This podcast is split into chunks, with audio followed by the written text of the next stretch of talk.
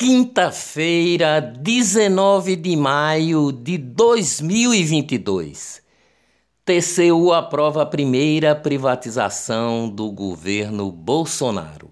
O TCU, Tribunal de Contas da União, formou maioria e aprovou ontem a privatização da Eletrobras por sete votos a um.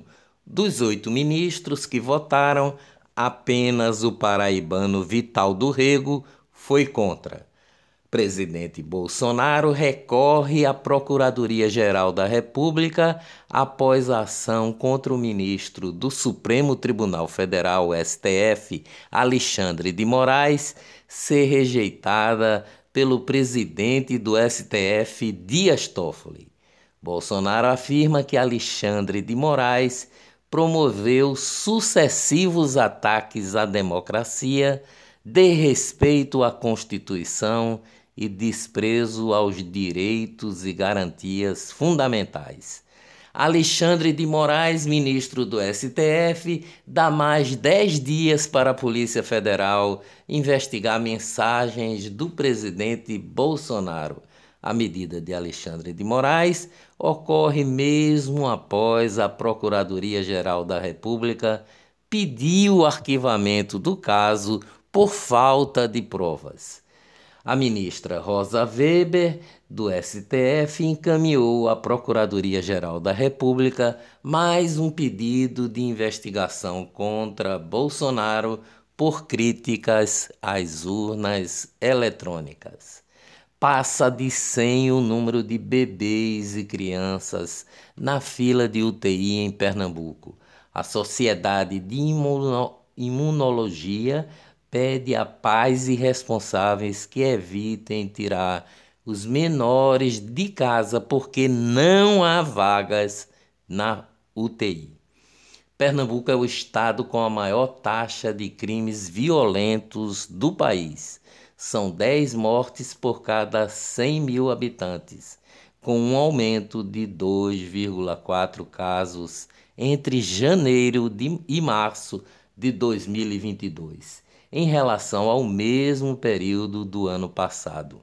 Os dados são do Núcleo de Estudos da Violência da Universidade de São Paulo, a USP, e do Fórum Brasileiro de Segurança Pública. Olá, eu sou o jornalista Ivan Maurício e estas são as notícias mais importantes do dia.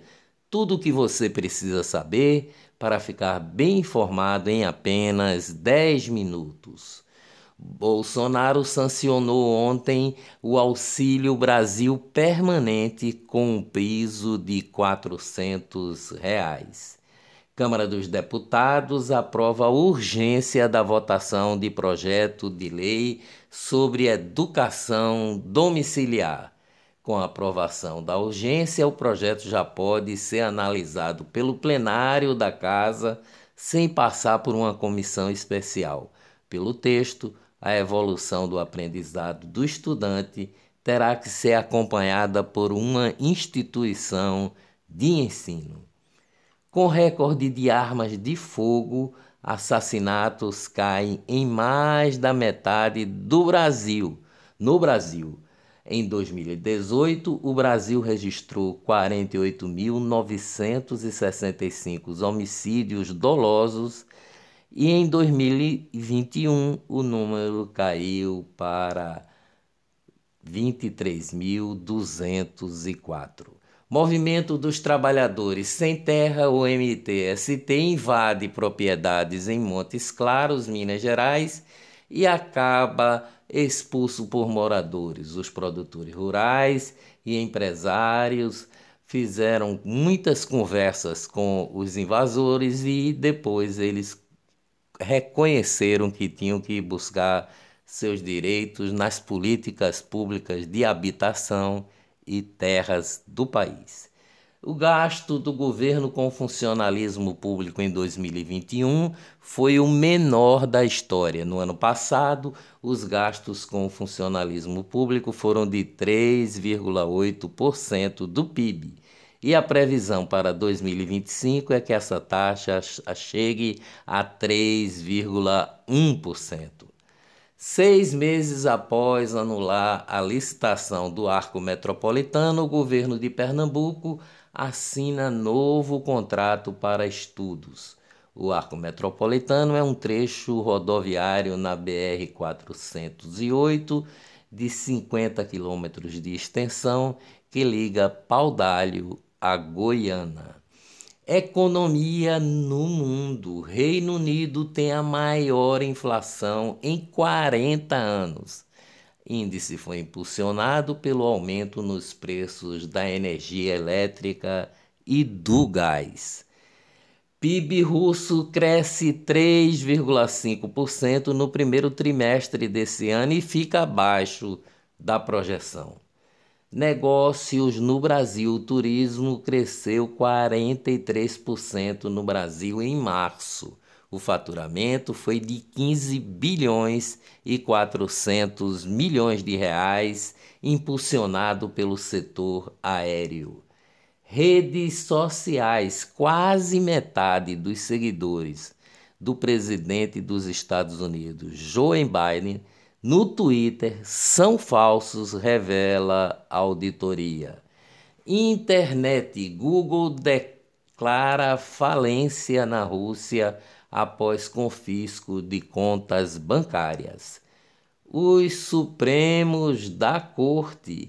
Ministro do STF, o Supremo Tribunal Federal, Luiz Roberto Barroso, concedeu ontem regime aberto e manteve a prisão domiciliar ao ex-publicitário Marcos Valério, o carequinha do mensalão. Ele foi condenado a 37 anos de prisão no processo do mensalão pelos crimes de peculato, corrupção ativa e lavagem de dinheiro. Segundo o orçamento da União, os oito integrantes da categorias do Poder Judiciário, o Supremo Tribunal Federal, o Superior Tribunal de Justiça, a Justiça Federal, a Justiça Militar da União e a Justiça Eleitoral, a Justiça do Trabalho, custam ao meu, ao seu dinheiro de impostos pagos 54 bilhões e 320 milhões. E eles estão já querendo mais, fazendo um trabalho junto ao Congresso Nacional. Suas Excelências Família Lula, com um cardápio que ofereceu 11 opções de bebidas, entre champanhes, vinho branco, vinho tinto e cerveja, bolo de quatro andares o ex-presidente Lula casou ontem em luxuoso buffet em São Paulo com a socióloga Rosângela Silva, a Janja. A festa se caracterizou pelo requinte e contrasta com a fala de Lula, que criticou a classe média por ter mais de um televisor em casa. Luiz Cláudio, filho do ex-presidente Lula, foi roubado na terça-feira passada. O assalto ocorreu em um semáforo da rua Vergueiro, na cidade de São Paulo. Ele disse que estava parado com sua mulher quando quatro criminosos o, abordaram. Bateram com a arma no vidro, a gente abriu a porta e eles pegaram o celular afirmou o filho do ex-presidente Lula. Os assaltantes do menino estavam usando armas de brinquedo e eram menores de idade. Sobrepreço. Tribunal de Contas de Pernambuco determina suspensão de compra de medicamentos em Garanhuns por sobrepreço e quantitativos mal dimensionados. Eleições. Pré-candidata à presidência pelo MDB, Simone Tebet é escolhida por presidentes do PSDB, MDB e Cidadania para ser a candidata da terceira via. Complica-se a cada dia a situação da pré-candidatura de João Dória no PSDB e ele ainda resiste. Após internação da, na UTI do Hospital das Forças Armadas, o general Santos Cruz confirmou ao Correio Brasiliense que sofreu um infarto e disse que ainda passará por mais procedimentos médicos. O ex-ministro-chefe da Secretaria de Governo do presidente Jair Bolsonaro e possível presidenciável pelo Podemos disse também que está melhor. Covid em Pernambuco. Pernambuco registrou ontem mais 236 infectados e dois óbitos. Os dois pacientes apresentavam doenças pré-existentes além da Covid. Óbitos ocorreram entre os dias 5 e 18 de fevereiro de 2022 e foram recuperados pelas unidades de saúde ou secretarias municipais. Covid no Brasil, o Brasil registrou ontem 99 novas mortes. Entre os meses de janeiro e abril de 2022, a pneumonia matou 782 pessoas na Paraíba, mais que a Covid. Dias melhores virão com certeza. Até amanhã, se Deus quiser.